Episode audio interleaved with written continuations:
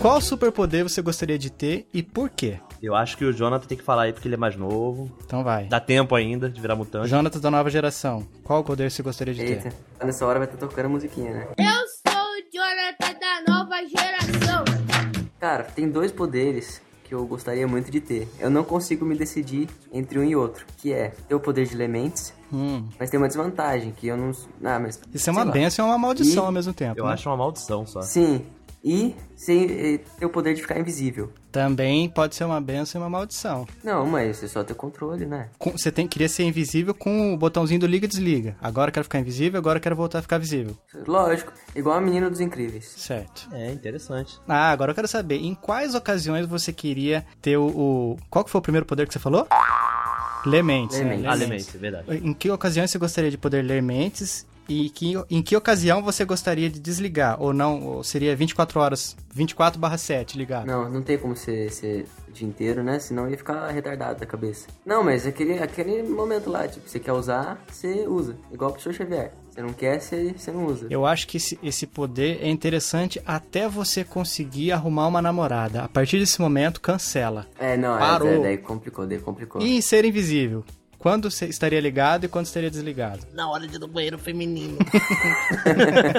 respostinha, respostinha clássica. Cara, não sei, depende muito do, do que estiver acontecendo. dá um exemplo. Precisa dar um exemplo agora. Senão eu não consigo entender, cara, em que momentos que você quer. Não, pra falar a verdade, eu acho que se eu tivesse superpoderes, eu não ia ser herói. Você seria vilão? Seria. Ou. eu Acho que eu não seria do bem, não. É, então seria do mal, cara. Não tem como. Ou se é do bem ou se é do mal. Isso aqui é maniqueísmo. Não, e, É, maniqueísmo? e justiceiro, e justiceiro. Justiceiro não é do bem nem do mal. É um anti-herói, né, que você diz. Então. É, roubar uns banquinhos assim, não tem problema. Ele faz o mal visando Não, o bem. mas ele não rouba banco. Ele rouba banco agora? Não, eu sei. Não, eu tô falando de mim se eu tivesse esses poderes. Ah, aí Então é vilão, não. cara. Não tem nada de anti-herói aí, não, cara. Agora só se diz que rouba no banco pra poder dar aos pobres, mundo. miseráveis, aí já É. tem um... Ó, velho. Robin Hood Uma daí boa também. faz um pouco mais É uma sentido. boa, uma boa. Só que assim, você tá roubando dos ricos e até dos que não são ricos também, né? Porque dependendo do dinheiro que você pega, pode ser ah, os, últimos, os únicos 100 reais que eu consegui guardar, tá aqui. Mas daí se a pessoa for pobrezinha assim, o, o dinheiro que eu roubei. Vai Pode voltar pegar pra na minha conta. Minha conta tava tão mal movimentada que o banco sozinho fechou. O banco me ligou e falou, você já não tem mais conta não, tá? Tu sabe disso. Falei, tá, tudo bem. E você, Nicolas? Cara, eu já pensei muito nisso. Eu tenho muito aqueles sonhos. Todo mundo tem, né? Que, ah, tu tá voando, sabe? Você consegue voar. E voar é um, pô, um poder muito maneiro, né? Sim. Todo mundo queria saber voar. Então, assim, eu fiquei pensando também com a minha análise de quadrinhos, de anos consumindo quadrinho, eu acho que o poder mais roubado e que eu gostaria de ter é o da Kit Pride. Ou seja, você conseguir ficar Atravessar. intangível. Você conseguir vibrar suas moléculas, enfim, dar um jeito de que você se torne intangível. Você possa atravessar as coisas, você possa voar também com isso, né? Que ela também consegue voar fazendo isso. Sim. E aí você derrota qualquer pessoa e você sobrevive a qualquer coisa também, sabe? Deixa eu te fazer uma pergunta. Se ela tá andando e ela quer atravessar uma parede, o que que faz, já que estamos num planeta com gravidade, o que faz ela atravessar a parede e não vazar pra baixo? O superpoder. O Flash. Não, eu gostaria, de, eu gostaria de, de fazer isso, sabe? É, o Flash também tem alguns episódios em que ele consegue, Sim. né, fazer isso. Consegue É atravessar. uma coisa um pouco mais recente, mas eu acho impressionante, cara, a questão do intangível, né? De, por exemplo, o Rio de Janeiro é uma cidade de uma locomoção complicada, né? Eu já falei em outros programas aí sobre os horários, né, meu- minhas viagens de ônibus. Cara, eu ia sair atravessando, eu ia fazer uma linha reta, eu ia chegar em qualquer lugar, porque não ia ter morro, não ia ter nada, entendeu?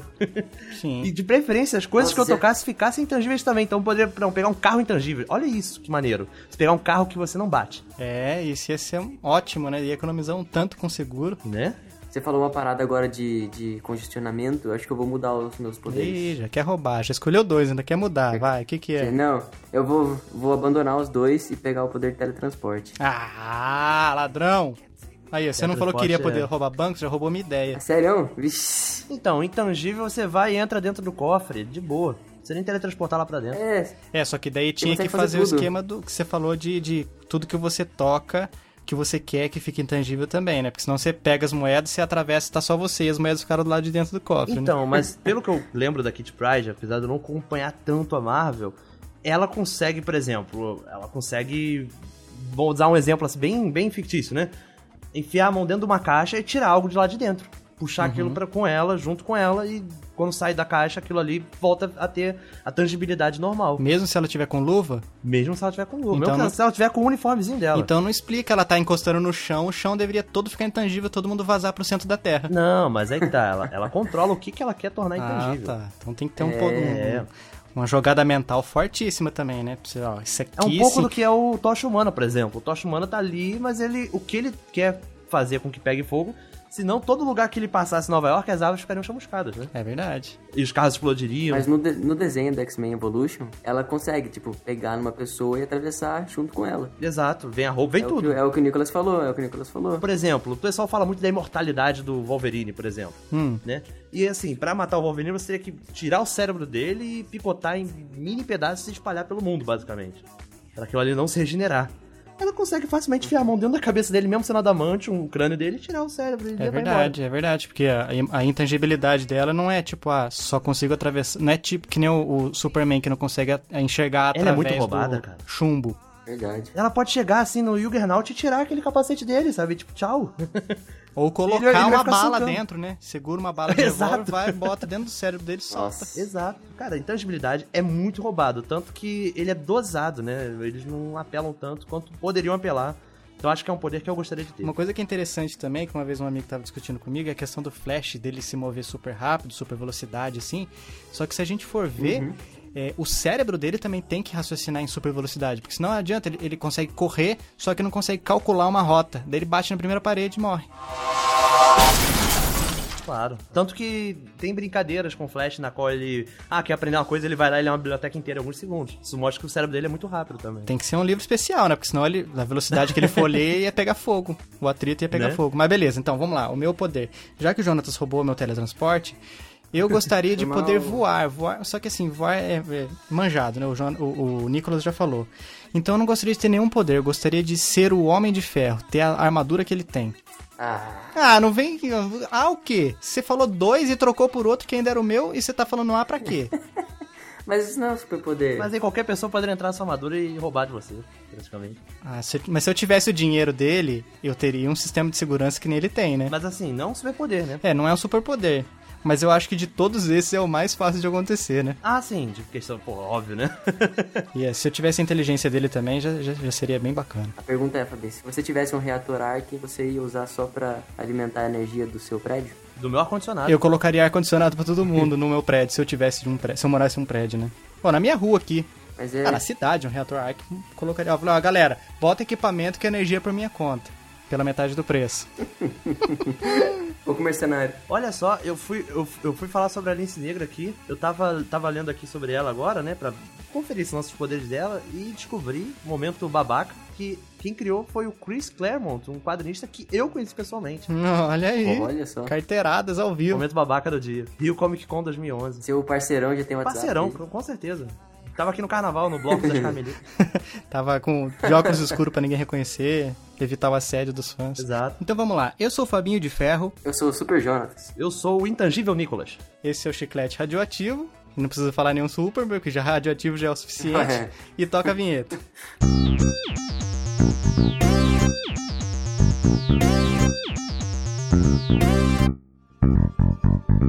O amigo ouvinte já sabe que aqui no Chiclete a gente tem o dom de transformar temas sérios e sinistros em galhofagem. Então por isso a gente trouxe o Nicolas Opa! lá do CLP, é lá casa. do Bacanudo, que já é de casa, já é a terceira participação dele aqui, pra tentar dar uma seriedade ou não nas lendas urbanas tupiniquins que a gente vai trazer aqui hoje. A grande maioria é difícil levar a sério, né? Mas se a gente não conseguir levar a sério, a gente pelo menos faz galhofagem em cima e pronto, vai valer do mesmo jeito pra você ouvir. Acredito que eu não precise mais apresentar o Nicolas, porque ele já é de casa, mas se o amigo ouvinte está conhecendo o Chiclete Radioativo ou as participações do Nicolas através desse episódio, então, Nicolas, quem é você e de onde você vem? Opa! É um grande prazer estar aqui de volta, antes de mais nada. É, terceira vez eu posso pedir música já? Pode, pede música já. Pode. pode, pode deixar a música padrão mesmo. Mas enfim, quem não me conhece, só conferir meu trabalho lá no Bacanudo. É um site, portal, na, na qual nós temos matérias, temos podcasts, né? Na qual eu participo do podcast principal, que é o Bacanudo, e também do Caçadores da Lista Perdida, que é o meu podcast, que eu apresento, eu edito, eu roteirizo Olha só. e faço, faço acontecer, né? Às vezes, mas eu faço. Investe dinheiro, tempo. Investe dinheiro, exatamente. Só acessar aí www.bacanudo.com.br. É claro que o amigo ouvinte vai esperar acabar esse episódio para acessar, senão é Por favor. muita fuleiragem da parte de vocês. Mas vamos lá. É, vamos começar com as nossas lendas urbanas BR. Se o pessoal curtir, a gente pode fazer no futuro sobre lendas urbanas gringas. E daí tem bastante coisa também. Verdade. Mas não garanto seriedade em nenhuma dessas duas versões. Vamos lá, vamos para a primeira. A lenda do Opala Preto. Já dá pra ver que tem cara de coisa BR, né? A lenda do Opala Preto. Opalão, né? Opalão. Olha o nome da lenda. Jonatas, qual é essa lenda? Po- Pode ler o que a gente escreveu aqui. A gente e o mais interessante não vai ser a explicação, mas sim nossos comentários, eu acredito. É, claro. Vai lá, pode ler. Sem nossos comentários, isso não seria nada. É, porque teve gente que já reclamou, ah, o podcast de vocês está um pouco lido. Então, desse episódio, a gente tá deixando claro que a gente vai ler mesmo, porque o que vale aqui são os comentários. Vai lá, Jonas. Isso aí. Tá autorizado aqui por todos nós. Muito obrigado. Essa lenda conta a história. Tem que fazer uma voz assim de suspense. Essa lenda conta a história do assassino carioca Ubiratã Carlos de Jesus Chaves, vulgo Carlão da Baixada. Vai, Depois desse nome, você perdeu a graça. vai, negócio. continua. Que aterrorizou o Rio de Janeiro em 1974. Então essa lenda é verídica. Ou velho só, né? Essa parte. O Biratã entrou no túnel Rebouças, onde acabou batendo em um Fusca, no qual uma família voltava de aniversário. Ninguém sobreviveu. Passados alguns anos, a lenda se criou. O Opala Preto perseguiu os carros que atravessavam o túnel de madrugada, vinha em sua direção cada vez mais rápido até causar um acidente. Olha aí. Nicolas, você conhece esse túnel Rebouças? Claro, passei por ele hoje, inclusive. Olha só, não foi perseguido por um Opala preto? Não fui dessa vez, não. Acho que é porque era a luz do dia, né? É provável, provável. Se bem que dentro do túnel você não vê muito se é luz do dia ou, ou se, não- se já é noite.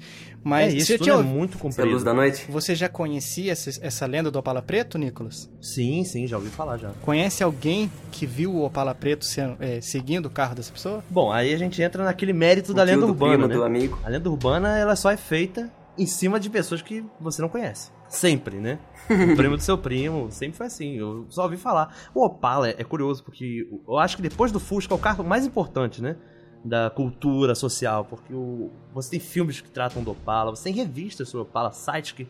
Tem uma galera que respira essa cultura do Opala nos 70, sabe? Uhum. E Sim. é curioso, né? Ver como que isso reflete também nas lendas urbanas criadas nessa, nas grandes cidades e tudo mais.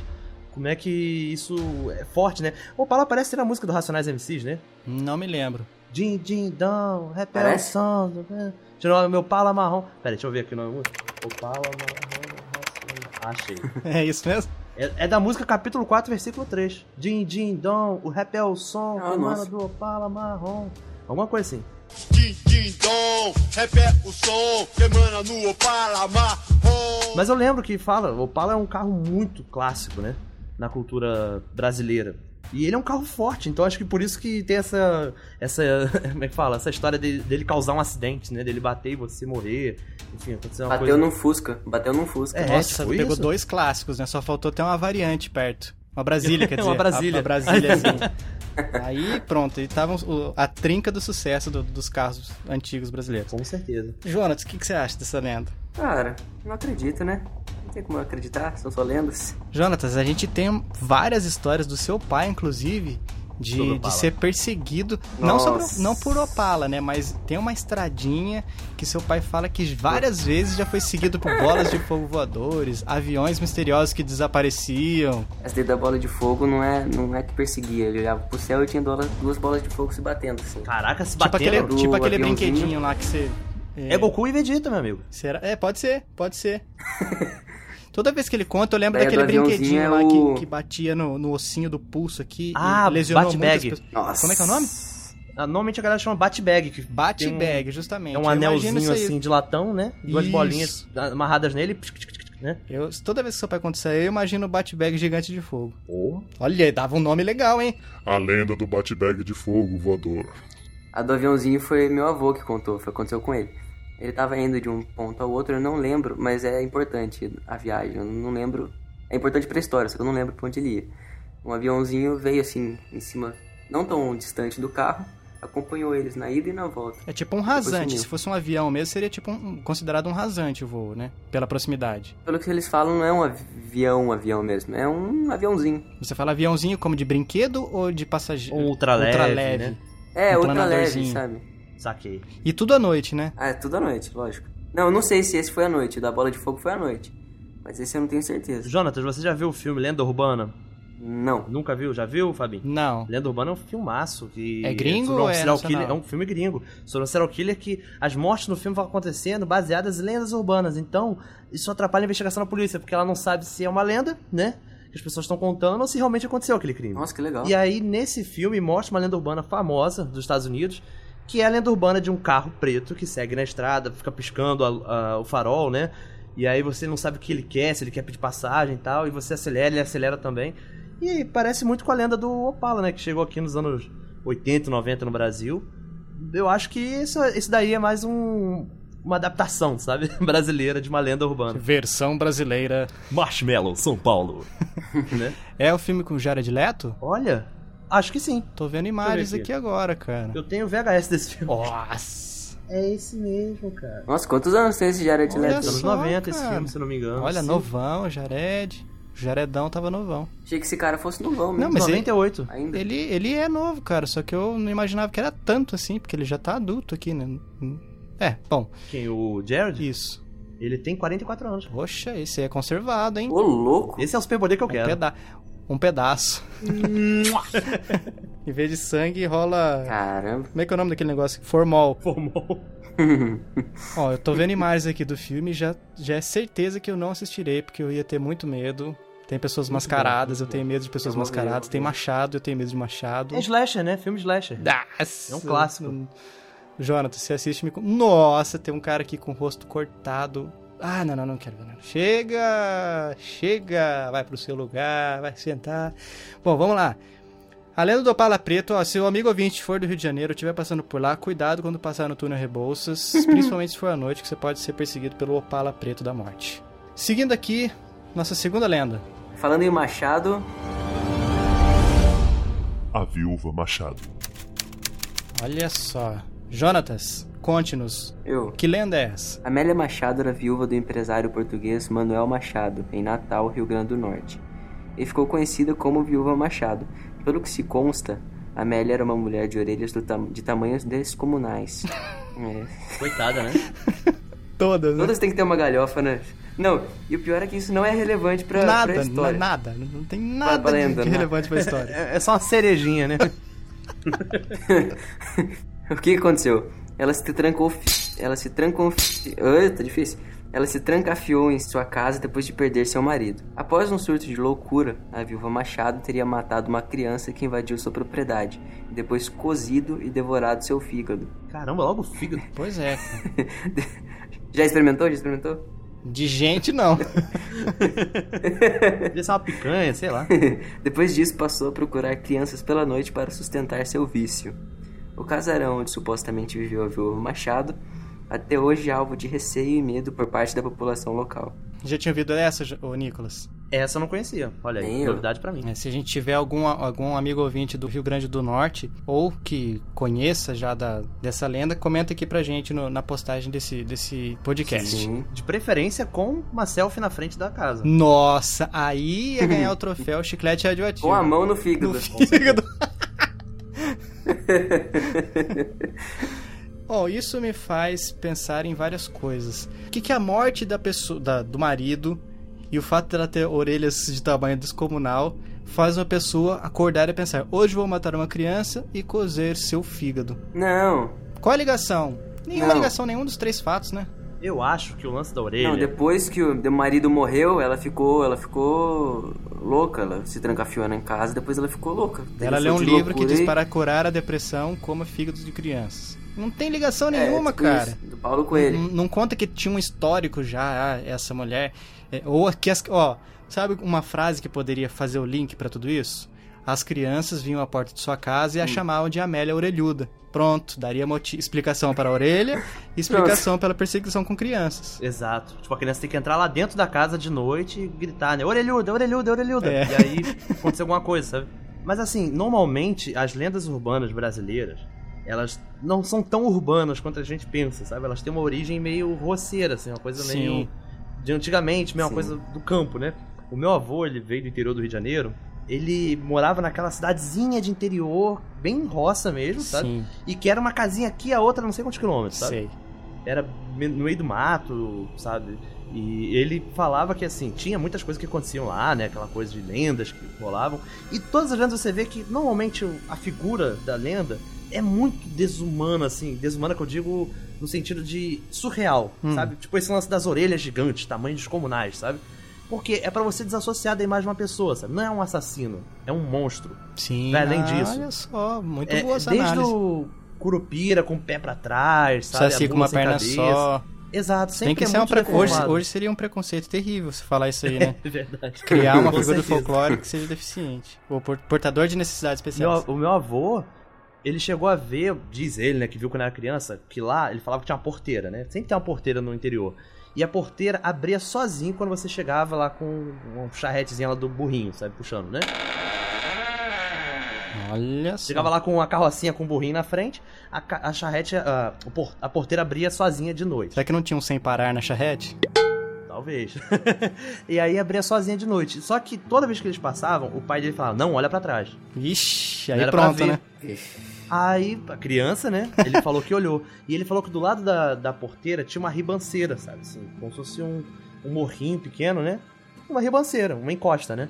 Ele falou que ele viu do alto dessa ribanceira como se fosse um, um senhor velho com uma barba muito grande e que os pés iam do alto da ribanceira até a parte de baixo. Nossa.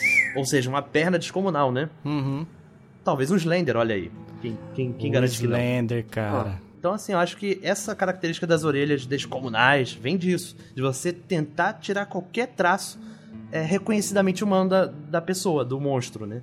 Pra virar um monstro e não apenas um assassino de criança, né? Uma assassina de criança, no caso. Pois É, é. pode, é uma, uma teoria, teoria válida. E dá um lado meio sobrenatural também. Exatamente. Essa aqui eu não achei data, então eu não sei quando, de quando é essa, essa, essa lenda urbana.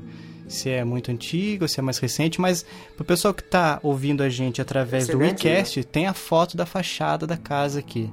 Então, se você. Ah, deve ser da época do- dos escravos, dos Não colonos. parece tão antiga assim, não, cara. Às vezes a casa também pode estar reformada, a gente não sabe de quando Será? que é a casa. É verdade, é. Eu acredito que essa foto aqui seja recente, porque eu acho que onde eu Sim. achei tava Não, falando e tem de... gente morando aí, provavelmente. Tá é, bem porque tá, tá jardim tá cuidado aqui, né? Tá com esti- estilão, estilo louco. construção antiga, mas é, ainda em atividade, né? Sim, verdade. E dá pra ver Tipo que essas ela lendas é... assim. Ela tem mistura de estilos, sabe? Você vê que, por exemplo, o lado direito da casa, você tem uma espécie de listras horizontais, tá vendo? Uhum. Na arquitetura. E do outro lado, não. E ao mesmo tempo Uhum. tem uma coluna grega ali, sabe? Naquela parte Sim, superior. entre as duas Embaixo partes. não tem. É uma mistura de estilos arquitetônicos. Então isso daí deve ser de 1890, 1900 e pouco, 1910, sabe? Mesmo sabendo que essas lendas não são reais, jamais moraria numa casa dessa. Sabendo como, você sabe. Você não sabe. Pode ser que seja Não, de mas- verdade. Você duvi- você duvida do Jack Stripador? Não. Então por que o Jack Stripador fez tanta coisa? Você tá com dúvida aqui da Amélia Orelhuda? Ixi, não posso nem falar assim, vai que aparece. Bom, vamos pra próxima, vamos pra próxima. É relacionada à mulher também. Fala três vezes na frente do espelho. E dá descarga. Próxima lenda. A noiva da estrada. Cara, essa aqui eu já ouvi muitas versões, cara. Muitas versões mesmo. Sim. Então, eu não duvido. Ai, não. Se bem que eu só me lembro da pegadinha do, do Silvio Santos com a Ruth Rons vestida de noiva. Nossa senhora. Mas vai lá, que lenda é essa, Jonatas? Não, cara, isso daí passava, acho que no programa do Gugu, tinha uma, um- uns quadros de lendas urbanas. Um domingo passava da noiva, no outro domingo passava da loira.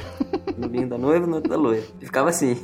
Segundo a versão mais popular dessa lenda, a noiva da estrada é o espírito rancoroso de uma noiva que nunca conseguiu se casar e que aparece para viajantes desavisados na estrada onde morreu. A história conta que uma noiva estava prestes a fazer o seu tão sonhado casamento e estava indo de carro para outra cidade para buscar seu vestido. No caminho, um motorista de caminhão, que dirigia bêbado, bateu de frente com a mulher, matando-a na hora.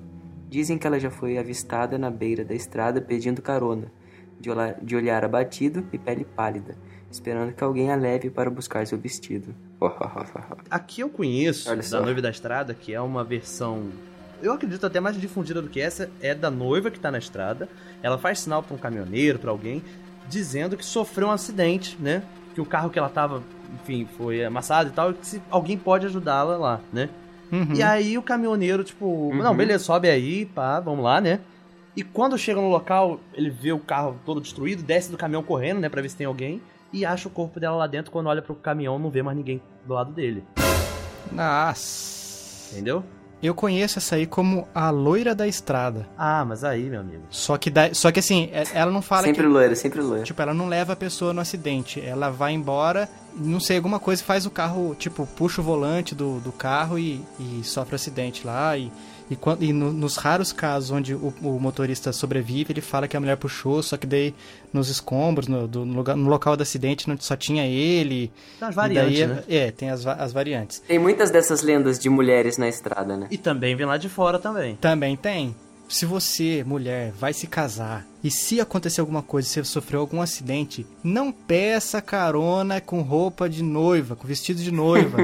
Por mais que sejam boas suas intenções e que seja verídico o acidente, tenha acontecido de verdade, não faça isso, porque senão você pode causar outro acidente. Porque se eu tô dirigindo à noite e vejo uma mulher vestida de noiva na beira da estrada, meu atropelo, amigo... eu atropelo, Não, eu eu ia atropelo. puxar pro outro lado. A minha reação é puxar pro lado oposto. Se bem que eu não sei, né? Nunca, nunca atropelei, nunca fui surpreendido por uma noiva, não sei pra que lado eu ia puxar, mas.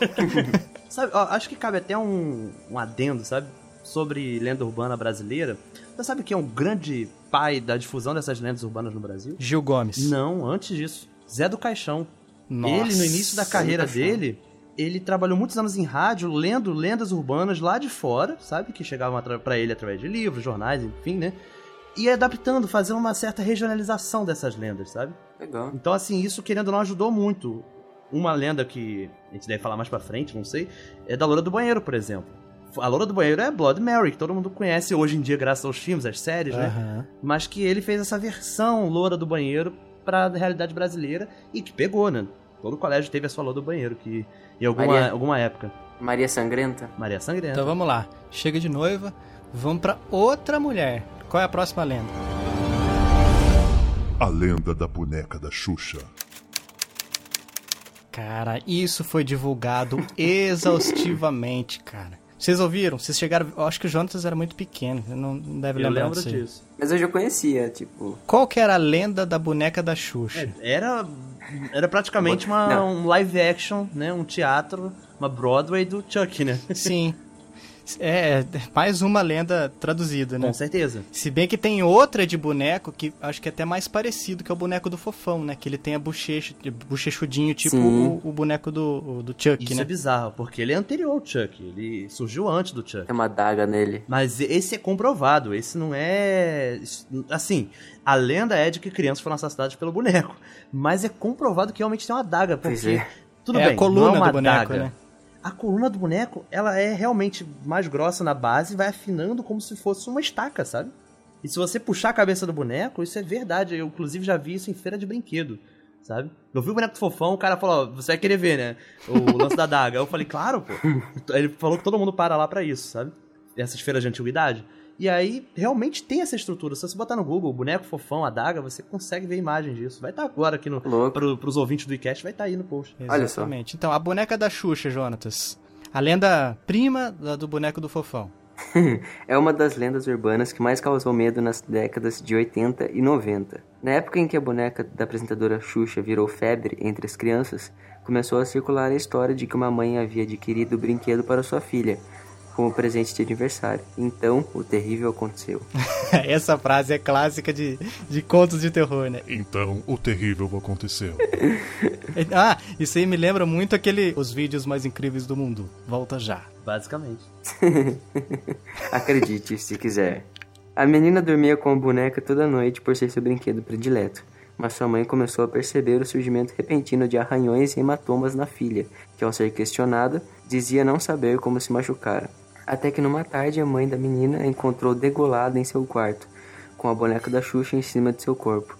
O pânico foi tão grande na época que inúmeras lojas deixaram de vender a boneca, e algumas centenas foram recolhidas do mercado. Então, a do Fofão tem mais base, pra, que dá pra você matar uma pessoa com a, a coluna da, do boneco do Fofão. Mas a da Xuxa não, tem, não tinha nada demais, não tinha um artefato dentro, alguma coisa assim, né?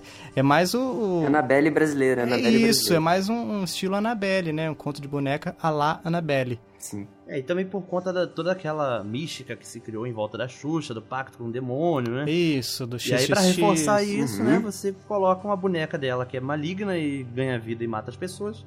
E pronto, né? Vocês já conheceram alguém que teve essa boneca? Não, cara, eu acho Não que ela era que muito saiba. cara, e meus amigos eram pobres como eu e não, não tinham condições.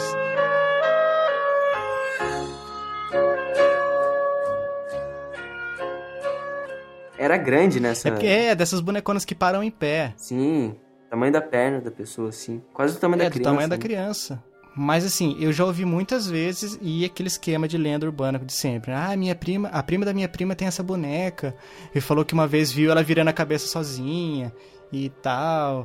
Ai, cara, Vira o olho, ela tá em outro lugar. eu tenho, eu, sabe um negócio que eu morro de medo é isso aí, cara. Olhar pra uma boneca e ela tá com a cabeça virada pra um lado ou virar a cabeça. Que, que nem esses filmes que tem de boneco ou Uhum. que sempre assim, a bonequinha tá parada assim, daí a pessoa olha, ela vira assim, ó, a cabeça rápido assim, e olha pra pessoa. Nossa.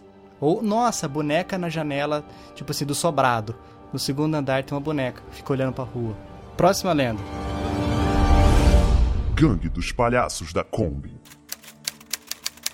Essa é uma lenda um pouco mais paulistana, cara. Eu já ouvi muito de gente de São Paulo comentando desses palhaços da Kombi. Nunca tinha ouvido falar. Não? Nicolas já tinha ouvido falar? Já. Essa Não. é clássica também. Aí no Rio também tem algum, alguma versão? Ou também tinha os palhaços da Kombi? Não, eu acho que se falava justamente de São Paulo, sabe? Mas assim, quando eu soube, não foi através do boca a boca, não foi justamente vendo em televisão, talvez um programa do Ratinho, sabe? Em meados dos anos 90, uma história assombrou a grande São Paulo.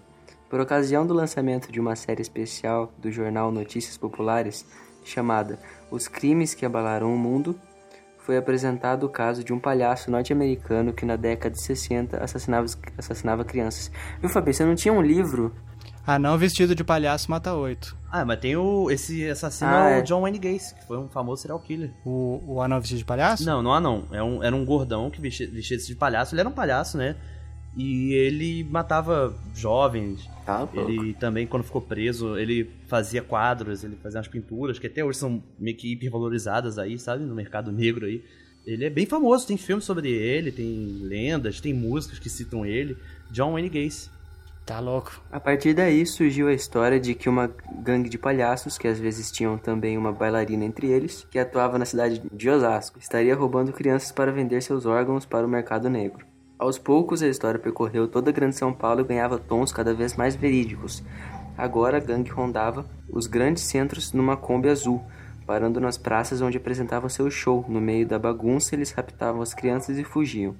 A história se espalhou por todo o Brasil e chegou ao ponto de ter pessoas que juravam ter visto reportagem no famoso telejornal Aqui e Agora. O boato foi tão aí, forte. Gil Gomes aí. É esse? Esse é o programa do Gil Eu não acho que Gomes. nada da minha época. Esta foto foi tirada há pouco tempo atrás. Apenas um mês. O menino William, de apenas 12 anos de idade, Não, vixe, muito antes de você nascer aí. O boato foi tão forte que o Notícias Populares chegou a dar algumas capas para a gangue dos palhaços. Uma escola, que tem um nome desconhecido, não se sabe qual é o nome dela, em Mauá chegou a ser atacada pelos diabólicos palhaços. Todos sabiam que alguém. Todos. é isso daí, né? Todos sabiam de alguém que conhecia a vítima, mas ninguém conhecia a própria vítima. Apenas um boato. Apenas um boato. Ninguém conhecia ninguém. Eu acho que essa também, provavelmente, como. É, provavelmente não, ela é importada também, né? Pra essa inspiração no serial killer dos anos 60. Sim. Mas assim, assalto com máscara de palhaço é uma coisa até standard, né? Tanto que tem o jogo, o Payday The Heist, né, pra computador. Sim, sim. Que ele é um jogo na qual você assalta bancos, joalherias com máscara de palhaço, né? Uma forma de proteger a identidade e, e palhaço tem, E tem uma assombrar, certa né? cultura do medo, né? Tem. Em cima do palhaço também. Palhaço do mal, palhaço não é do, do bem, não. Agora, olha na pauta o que aconteceu recentemente, ano passado, 27 de março a notícia, tá aqui no R7. Polícia prende integrantes da gangue dos palhaços em Goiás. Se o palhaço normal já é bizarro, olha a máscara desse palhaço, cara. Parece esse palhacinho de semáforo. Ah, na- ah, parece palhaço da Carreta Furacão. Totalmente. Conhece Carreta Furacão, Jonatas? Eu não, não conheço, não. Nossa, cara. Fofão, sobe o muro, sobe o muro? Nossa, cara. Você não- você não usa internet. acredito, cara. Não é possível, cara. Você não é podcast. Cara, é um negócio que eu tenho muita vontade de ver ao vivo, assim, cara. Carreta Furacão. Jonatas, você que não sabe o que é Carreta Furacão. Sabe esses trenzinhos da alegria que saem passando pelas cidades, assim? Cidade, geralmente cidade Sei, turística? Sei, sei sim. Então, é, é um, é um. Sei lá que tipo de veículo é aquele, mas ele é modificado que fica cheio de janelinha, assim. é, praticamente não tem lataria, são os banquinhos, o pessoal vai assistindo fazendo turismo pela cidade. Uhum. Só que daí você pensa uns caras com as máscaras de- desse tipo de palhaço, roupa do Capitão América, o clássico, que é o fofão, e, e Mickey, nossa, aquele Mickey bizarro. Não é Mickey, é um, é um rato de bueiro, cara. Muito mal feito o Mickey da carreta furacão. E daí os caras vão, eles correm na frente assim, e quando a carreta passa, eles começam a dançar uns funk, assim, o que tá tocando na, no, nos, nas caixinhas de som do, da carreta furacão do bloquinho lá. Se você procurar na internet, amigo ouvinte, se ainda não conhece, faça o favor de procurar Carreta Furacão. É muito legal, cara. Pense numa rua calma e tranquila na sua cidade. De repente aparecem vários personagens dos desenhos e quadrinhos dançando bem na sua frente. Isso acontece nas ruas de Ribeirão Preto, interior de São Paulo. Tem música aí pro, pro Carreta Furacão, então mostrar a performance deles? Tem? Tem? Então vamos ver, vamos ver, vamos ver, olha só.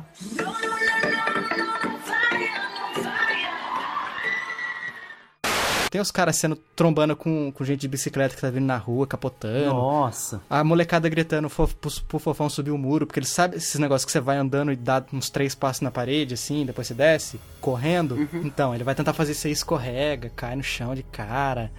Não, é muito legal. é O Carreta Furacão é um maravilhoso. Se clássico. fosse cara. organizado, não, não seria assim. Não seria legal desse jeito, cara. Então, aconteceu em Goiás no ano passado, os caras mascarados com. Ai, o pessoal do WeCast também tá vendo, é uma máscara bizarra, horrível, muito mal feita, que dá mais medo do que se fosse um palhaço de verdade. Acho que dá até dó, cara. Putz, não teve dinheiro nem pra comprar uma máscara decente, ó, leva o dinheiro aqui, vai, investe, no, investe na carreira aí, porque tá osso, cara. Totalmente, né? Então, é- é- essa lenda urbana é, é, tá inspirando os, os, os marginais do Brasil e do mundo afora a cometer seus crimes e espalhar o medo, seja da É qualidade é da mais máscara ou o de- medo do palhaço mesmo. De educação, né? Sabe aquelas lendas que foram feitas pra educar as crianças, né? Tipo o velho não do saco, chinelo- né? É, não deixa o chinelo virado que tua mãe morre, né? Velho do Eu não saco. consigo entender, cara, isso aí. É isso mesmo, é é pra educar, né? Não tem outra Pra educar, explicação. exatamente. Fala que uma gangue de palhaço vai raptar uma criança, a criança fica com medo, né? De andar sozinha, de ir pra longe de casa na hora que for brincar na rua. O Homem do Saco, eu não sei se eu contei, eu acho que foi aqui no, no Chiclete Radioativo que eu contei a história do Homem do Saco. Que aconteceu Não lembro, comigo. conte-nos. Relembre o amigo ouvinte que tá ouvindo pela primeira vez. Eu não lembro, eu já contei essa história em algum lugar e eu não lembro se foi aqui. Enfim, foi o seguinte, na minha infância, lá em Bangu, zona oeste do Rio de Janeiro, né, um lugar quente pra caramba, eu ficava muito na casa da minha avó enquanto meus pais trabalhavam. E aí, às vezes, eu ia pro portão brincar com os amiguinhos, né, jogar bolinha de gude, rodar peão, sei lá. E minha avó ficava assim, olha, cuidado com o homem do saco, porque o homem do saco pega as crianças, leva embora e tal. Ô, louco. E assim, eu, eu sempre fui uma criança esperta, sabe? Então eu ficava assim, ah, não existe esse negócio de homem do saco. Até um dia que minha avó viu um, sei lá, um mendigo passando do outro lado da rua, com um saco assim, cheio de coisa, né? Falou, ah, aquele é o homem do saco. o momento. Sempre que você vê ele na rua, você vo- corre pra dentro. Aí eu fiquei, beleza, beleza. Aí o cara passava na rua, eu corria pra dentro, cheio de medo, né? Até que um dia, meu avô, meu avô, como eu falei, veio da roça, já falei anteriormente nesse programa, né? Meu avô, ele fez um- uma espécie de um canteiro no quintal da casa da minha avó, sabe? Pra ele cultivar lá umas coisinhas assim, tipo um tomate, alface, sabe? Aham. Pra consumo próprio, né, e tal. E ele chamou algumas pessoas ali do bairro pra ajudar ele. E quem ele contratou pra fazer o canteiro? Nossa, o O terror. homem do saco, meu amigo. Meu avô contratou o homem do saco. Quando eu cheguei na casa da minha avó, que eu vi o homem do saco lá dentro da casa, eu falei, cara, pra onde que eu corro? Se eu tinha que correr pra dentro da casa. E eu corri pra rua, e até minha avó, tipo, explicar que, que, ela, tá- que ela tinha inventado uma história. cara. Caraca, eu chorei muito, cara. Chorei muito. Foi Nunca mais- traumatizante. E o medo de sair de casa ele tá ali mexendo, né? É, tipo, ele, ele teletransportar, né? Tipo, Jason. Ô, meu amigo, o que que foi aquilo? Olha, eu, sério, eu chego a estar arrepiado aqui só de lembrar. Nunca mais confiou na sua avó. Esses Por isso, medos. pais, cuidado com seus filhos. Cuidado com o que vocês falam pros seus filhos, tá? É, isso é um perigo. Eles nunca cara. sabem o dia de amanhã. Minha avó nunca esperou que meu avô fosse chamar o mendigo pra ajudar ele na obra. Porque, sei lá, ele ofereceu um prato de comida e o mendigo, o mendigo aceitou, sabe? Vamos lá, próxima lenda. Seringa contaminada. Nossa, cara, quantas é sinistra, vezes é eu vi isso aí? Quantas. Isso aí tem, outra, tem uma vertente também, mas conta aí, Jonas. Qual que é a lenda da seringa, da seringa contaminada? Serinda? É a seringa. a lenda diz que um rapaz entrou em um cinema e ao sentar-se sentiu uma espetada. Quando passou a mão na cadeira, achou uma agulha e um bilhete que dizia: Bem-vindo ao mundo real. Agora você também faz parte do mundo do soro positivo. O rapaz desesperado fez os testes e realmente foi confirmado que ele tinha o vírus HIV. A agulha estava contaminada. Essa lenda urbana sempre reaparece de tempos em tempos e tem versões em diversos países. Cara, essa, essa eu acho que pode ser plausível. Sei lá.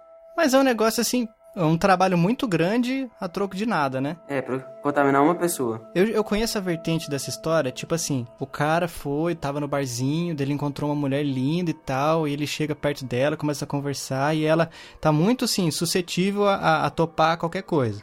Daí ele vai, leva ele pra casa dela, no outro dia ele acorda, e tá assim, tipo assim, escrito no vapor do, do chuveiro que ficou no, no espelho, escrito assim, bem-vindo ao mundo da AIDS.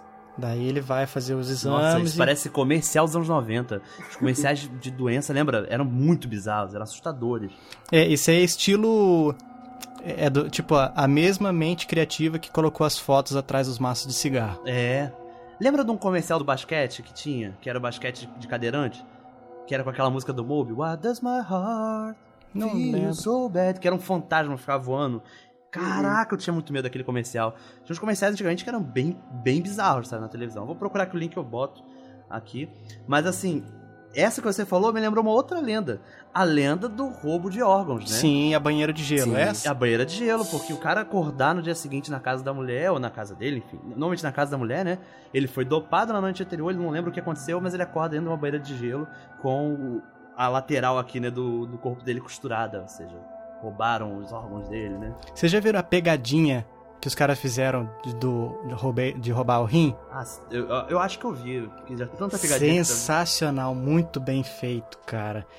Nossa, o pavor na, na cara do maluco. Vou colocar o link na postagem. Beleza. Acabei de mandar o link também da- do comercial. Dá uma olhadinha rapidinho. Vamos ver, vamos ver. Pode, pode cortar até na edição, mas só pra tu ver como era bizarro isso. Eu tinha um medo muito grande com esse comercial. Eu lembro dessa bola rolando aqui. Meu Deus, que isso, gente? Cara, eu não lembro dessa cara bizarra. Ô, louco! Na televisão, no SBT, passasse aí na hora do sábado animado, sei lá. Não, Nicolas. A versão que eu conheço não tinha esse fantasma, não, cara. Só se teve corte depois, mas eu lembro dessa versão aí. Nossa É, pra Senhora. mostrar como que eles enfrentam a dificuldade, né? Da falta de orçamento e tal, eles são cadeirantes, né? Os fantasmas que eles enfrentam pra poder serem atletas paralímpicos. E aí pra, tipo, incentivar você a apoiar eles e doar enfim. Ou incentivar você a desligar a televisão na hora, né? e não saber nem do que, que tá se tratando a propaganda. Caraca, ô, a versão em São Paulo, cara, pelo menos no interior de São Paulo, não tinha esses fantasmas. Eu lembro disso aí, cara. E de quanto esse comercial, Eu- mais ou menos? Comercial. Ah, nos anos 90, Jonatas.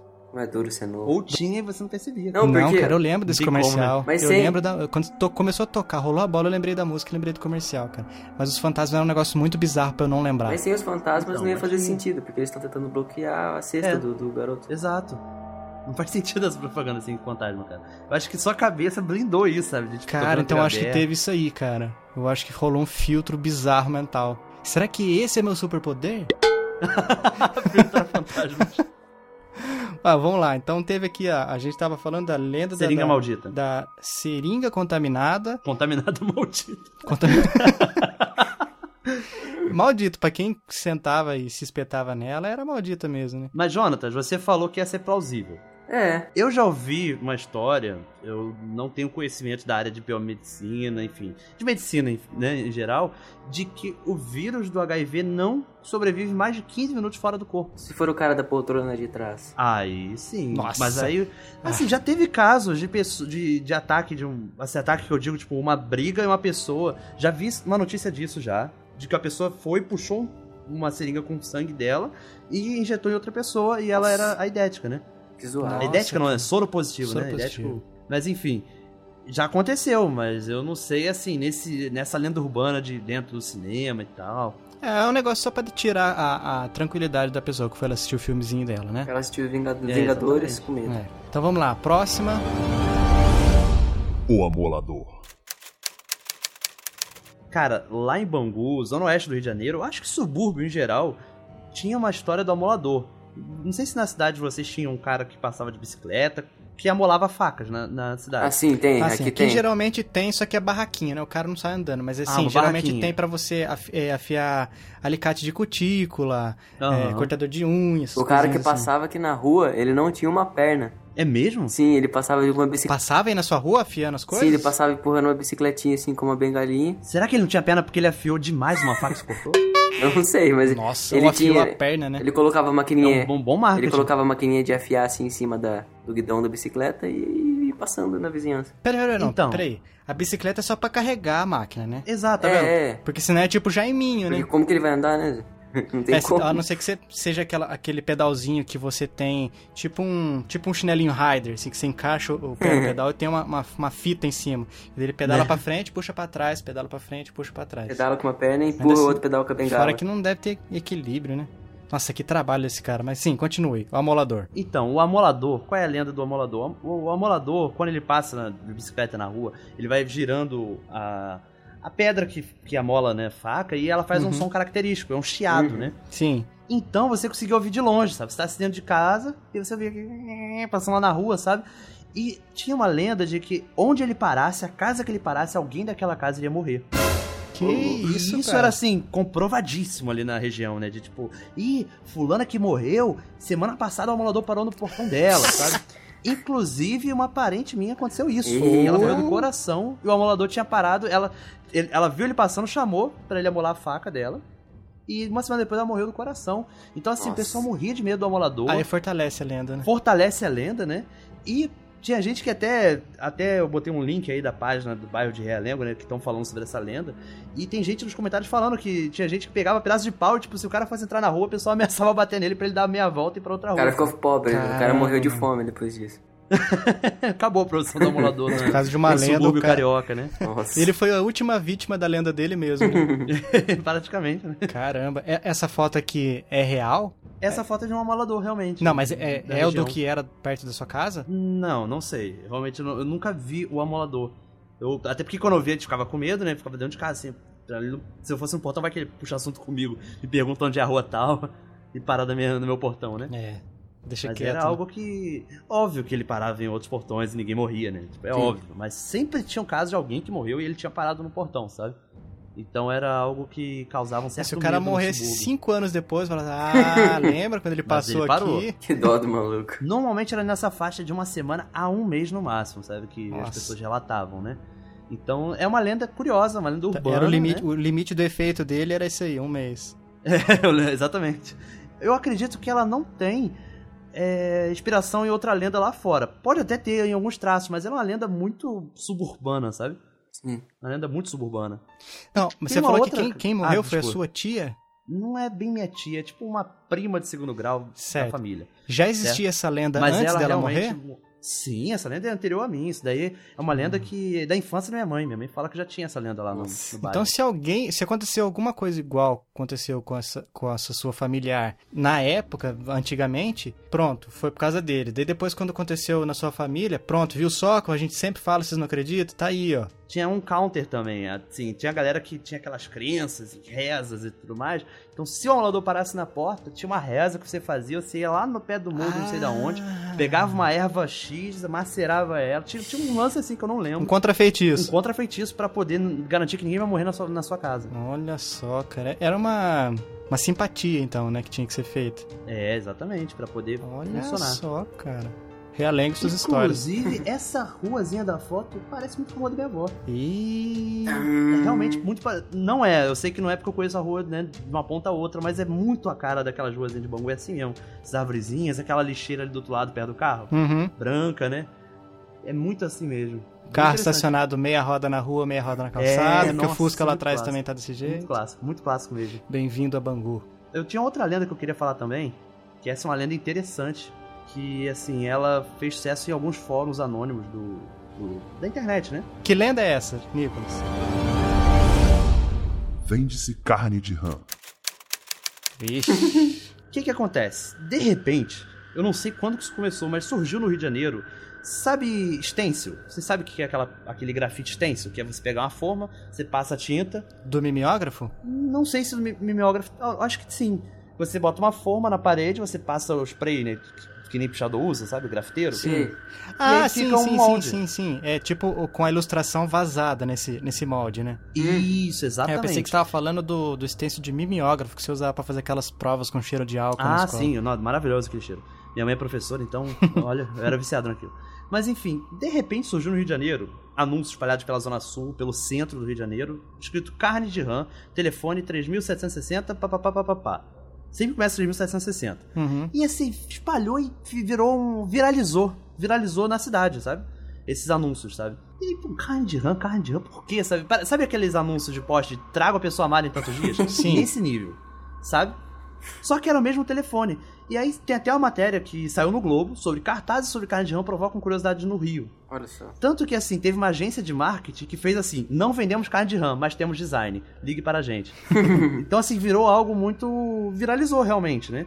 E o que acontece? Há uma lenda nos fóruns da internet de que carne de rã é uma espécie de. de código para carne humana. Nossa. Uh, rapaz. O que acontece? Você liga para esse lugar, a pessoa vai marcar o encontro e você vai comprar carne humana. Que, assim, que acreditam que existem pessoas canibais, sabe? E que tem um tráfico negro, né? Um mercado negro, né? Que trafica carne humana. Caraca. É um código a lá aspirador de pó do Breaking Bad. Isso. Tem, tem um. Assim, uns dados que, que reforçam essa, essa lenda. Quais são esses dados? São números de pessoas que desaparecem no Rio de Janeiro e que não se há indício do corpo. Muito grande por conta de. Você tem o tráfico de drogas, né? Você tem três facções maiores, além de facçõezinhas menores, né? Que brigam pelo poder. Você tem as milícias, né? Que foi até relatado no filme Tropa de Elite 2 Sim. são grupos, seriam as máfias de ex-militares, né? Então você tem um- uma, uma guerra civil acontecendo no Rio de Janeiro, basicamente, né? Entre os morros, o asfalto, o subúrbio. E você tem muitas pessoas desaparecidas que morreram e não se tem notícia desse corpo, sabe? Então, querendo ou não, a venda da carne desse corpo é uma forma de você ocultar cadáver também Uhum. né? Assim, reforça a ideia da, da lenda. E assim, agora entrando num campo mais grotesco ainda. Existem casos de pedofilia, como a gente vê, falar a respeito, né? Uhum. Existem casos piores, como necrofilia. O ser humano é bizarro. É bizarro. Eu acho que comer carne humana é até uma das coisas menos bizarras que o ser humano é capaz de fazer. Uhum. O que me torna, o que torna plausível Ih, isso. cara, tem tanta coisa que dizem que rola nessa Deep Web aí, boneca humana. eu- Exatamente, eu acho que assim, eu acredito que é plausível, é plausível. Veja bem, não tô dizendo que é real, eu tô dizendo que é plausível que existam pessoas que consumam carne humana Eu mesmo. tenho certeza, Sim, sim. cara. Até porque eu já vi matérias sobre isso lá fora, sabe, de de matérias assim oficiais mesmo, dizendo que foi encontrado um grupo de pessoas que, sabe, que consumia carne humana. Em alguns países europeus, sabe? Por que não aqui no Brasil também, né? Mundo globalizado que a gente vive hoje. E aí o que acontece? Essa matéria do Globo, eles ligaram pra esse número. Né? E eles falaram que foram três dias pendurados no telefone pra tentar descobrir, né? Esse lance da carne de rã. E chamava, chamava, ninguém atendia. Até que um dia uma mulher atendeu, né? E ela confirmou que era realmente venda de carne de rã, que vinha de um ranário, né? Um criador de rãs, do interior do estado, mas não dizia qual era o município, não dizia onde era. Se recusou a dizer o nome pra matéria. Disse que o quilo da, da carne custava 60 reais. Louco. Olha o preço, né? Mas eu não duvido, não, cara. Porque se fosse de RAM mesmo, porque é um, é um preço. Porque, ó, imagina, quantas rãs você tem que juntar pra, pra dar um quilo? É. E é um negócio que não é Sim. muito comum, né? Também. Só que a criação de rã, é- cara, rã procria que nem. É, tem um essa, tem mosquito. essa. Coelho, E né? assim, não, mas vem. Eu já fui em feiras de rua que tem venda de rã, que o cara tem tipo um aquáriozinho com a rã, que ele mata ela na hora e limpa, sabe? Ah, que coisa maravilhosa de se ver. Eu nunca comi, mas eu tinha vontade até de provar a carne de rã, porque dizem que parece frango, né? Como Tudo, tudo parece frango. Gafanhoto parece frango. Carne de gente, parece frango. Meu pai já comeu carne de rã e falou que carne de rã é realmente gostoso. Tem um restaurante aqui no Rio que é tradicional, sabe, de carne de rã. Mas assim, esse lance desse telefone de. Sabe, existem lugares que você pode comprar carne de rã. Por que existe então esse anúncio espalhado pela cidade? E o pior, são nas partes mais underground da cidade. Embaixo de viaduto, entrada de túnel, na Lapa, que é a parte da boemia, né? Onde tem prostituição. Eu acho que esse pessoal que ligou aí tentando comprar pra descobrir o que que era, eu acho que demoraram tanto pra atender e fizeram esse meio que esse descaso porque de- deveria ter algum código, ah, você tem que atender e falar tal expressão. Exato. Tipo um contra uma contrassenha. Que daí o cara vai saber que você tá ligado do esquema e daí ele pode dar os detalhes pra você. Você já viu algum cartaz desse, Nicolas? Ao vivo, ao vivo assim? Sim, já vi várias O vezes. pessoal do iCast tá aqui também, a, a foto do, Do cartaz. do cartazinho. Não, inclusive, quem for do Rio de Janeiro pode encontrar esse cartaz facilmente, pode até Nossa. tirar foto e mandar, sabe? Porque, assim, facilmente que eu digo na região central, principalmente nessas áreas mais afastadas e tal, que são mais perigosas, entre aspas, né? Durante o dia é de boa, mas assim, à noite já fica um lugar meio sombrio, sabe? Na parte da Lapa, que é um reduto de prostituição, boemia do Rio de Janeiro, né? E, cara, o lance é que ele, eles entraram em contato com o telefone, ligaram a produção da Globo, né? E eles falaram que assim, o modus operandi da venda é no mínimo suspeito. O cliente tem que fazer o pedido dessa mulher, que não diz o nome, diz nada, né? Hum. E aí um outro funcionário vai marcar um encontro com você na Lapa, essa região que eu acabei de falar, né? Que é a da região central do Rio de Janeiro, pra te entregar o produto. Só que aí a produção negou, tipo, não, a gente não vai querer não, tá? A mulher foi e mandou. Vocês deviam experimentar. Até o Miguel Falabella toma caldo de rã pela manhã todos os dias. Eita. Nossa. Curioso, hein? Será que esse era outro código? Essa é a lenda urbana, acho que mais recente, que eu, que eu tenho notícia pelo menos. E que, olha, eu vou te falar que. eu- essa eu acredito, hein? Me convenceu também. É, eu não, eu não, eu não duvido nada, cara, de, de- do comércio underground de carne humana. Eu não duvido. Cara, é um negócio, se você for ver, é um negócio simples, velho. Simples, né? E é uma forma de ocultação de cadáver muito fácil. Imagina esses caras de, de matador de aluguel. Sim. Se o, cara, o cara pode ter o freelance disso aí, de, de vender carne. Tipo assim, ó, você vai ter que matar fulano. Ele mata, desaparece com a pessoa e ainda usa, ganha o dinheiro Ainda vende, do- né? por ter matado essa pessoa e ainda vende a carne. É, é um lucro total, sabe? Não há perdas, né? 100% O de mais lucro. bizarro não é quem, quem vende, né?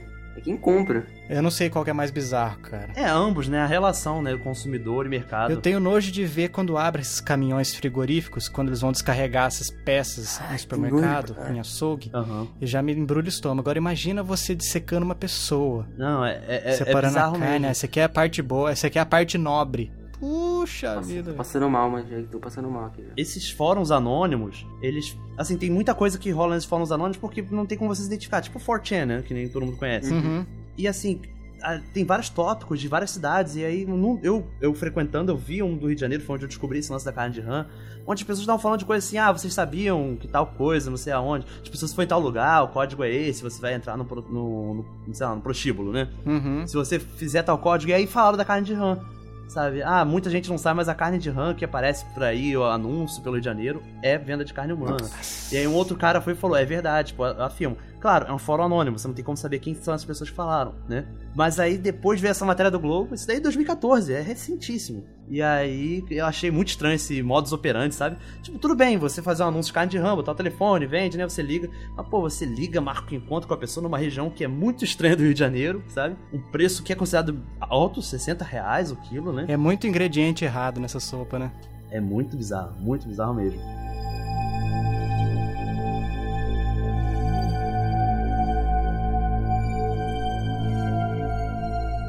Nicolas, muito obrigado pela sua participação aqui com a gente. Conseguiu realmente deixar aqui um, um clima mais sério. Muito bom. no cast, pelo menos no finalzinho. Oh, aqui, a gente obrigado. alcançou com as suas lendas de onde Locais, você... né? Locais, exatamente.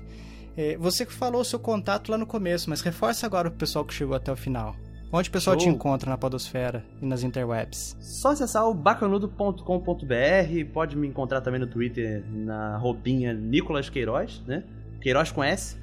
E, enfim, eu tô participando do Splash Radioativo, participei já de inúmeros podcasts. A pessoa vai, com certeza, se ela escuta muito podcast algum, deve ter aparecido algum dia. Tá em tudo, tá em tudo. Arroz de festa, né? Mas, pô, muito obrigado pelo convite. Eu, eu realmente gosto muito de gravar com vocês. Eu gosto dessa, dessa pauta, de- desse modelo, que é um modelo que eu também faço lá no CLP, né? Eu acho que o ouvinte do Sketch Radioativo que não conhece vai se sentir, de certa forma, familiarizado, né? Sim, é, foi inspiração pra gente. E, Fabinho, eu tenho que organizar pra pessoal, vocês aparecerem lá também, Opa. qualquer hora. Só aguardamos o convite. Só Se chamar. que show de marcar, bola, a então. gente topa. Vamos ver então a pauta perfeita. Maravilha. Jonathan, se o pessoal quiser en- entrar em contato com a gente, comentar no nosso post, ver as lendas, falar das lendas que eles conhecem, qual é o endereço que eles têm que acessar? chicleteradioativo.com.br E no Twitter, Fabinho? No Twitter, arroba Chiclete Rádio. E no Facebook? Chiclete radioativo, só você procurar, você irá achar. E o e-mail, pessoal quiser preferir mandar pra gente, é ochicleteradioativo.gmail.com e a gente quer mandar um abraço especial aqui pro Bessa, do podcast Fora da Caixa, um podcast novo que ele, que ele tá criando aí. O Bessa que já gravou aqui com a gente no, no comecinho do, do- da nossa história aqui. E mandar um abraço muito especial também pro Lucas Ricardo Milani, que escreveu um review sensacional pra gente lá no iTunes. Gostamos muito do review que ele escreveu. É, deu cinco estrelinhas pra gente. Fica a dica. E fica a dica, o pessoal quiser receber abraço nosso, é só escrever lá no iTunes um reviewzinho pra gente, dar as estrelinhas que você acha que a gente merece, e é só sucesso. E também no Caçadores da Lista Perdida. Exatamente, Sim. já que vai entrar lá e vai classificar, vai escrever reviewzinho pra gente, em um minuto você faz a mesma coisa pro CLP, pro Bacanudo como um todo. Com certeza. Vale muito aí. a pena, o pessoal tá acessando lá, assina feed, é, confere lá o trabalho que é bem legal também. Bom, eu fui o Fabinho, Eu fui o Jonatas. Eu fui o Nicolas Queiroz. esse foi o Chiclete Radioativo e até o próximo episódio. Falou. Thank you.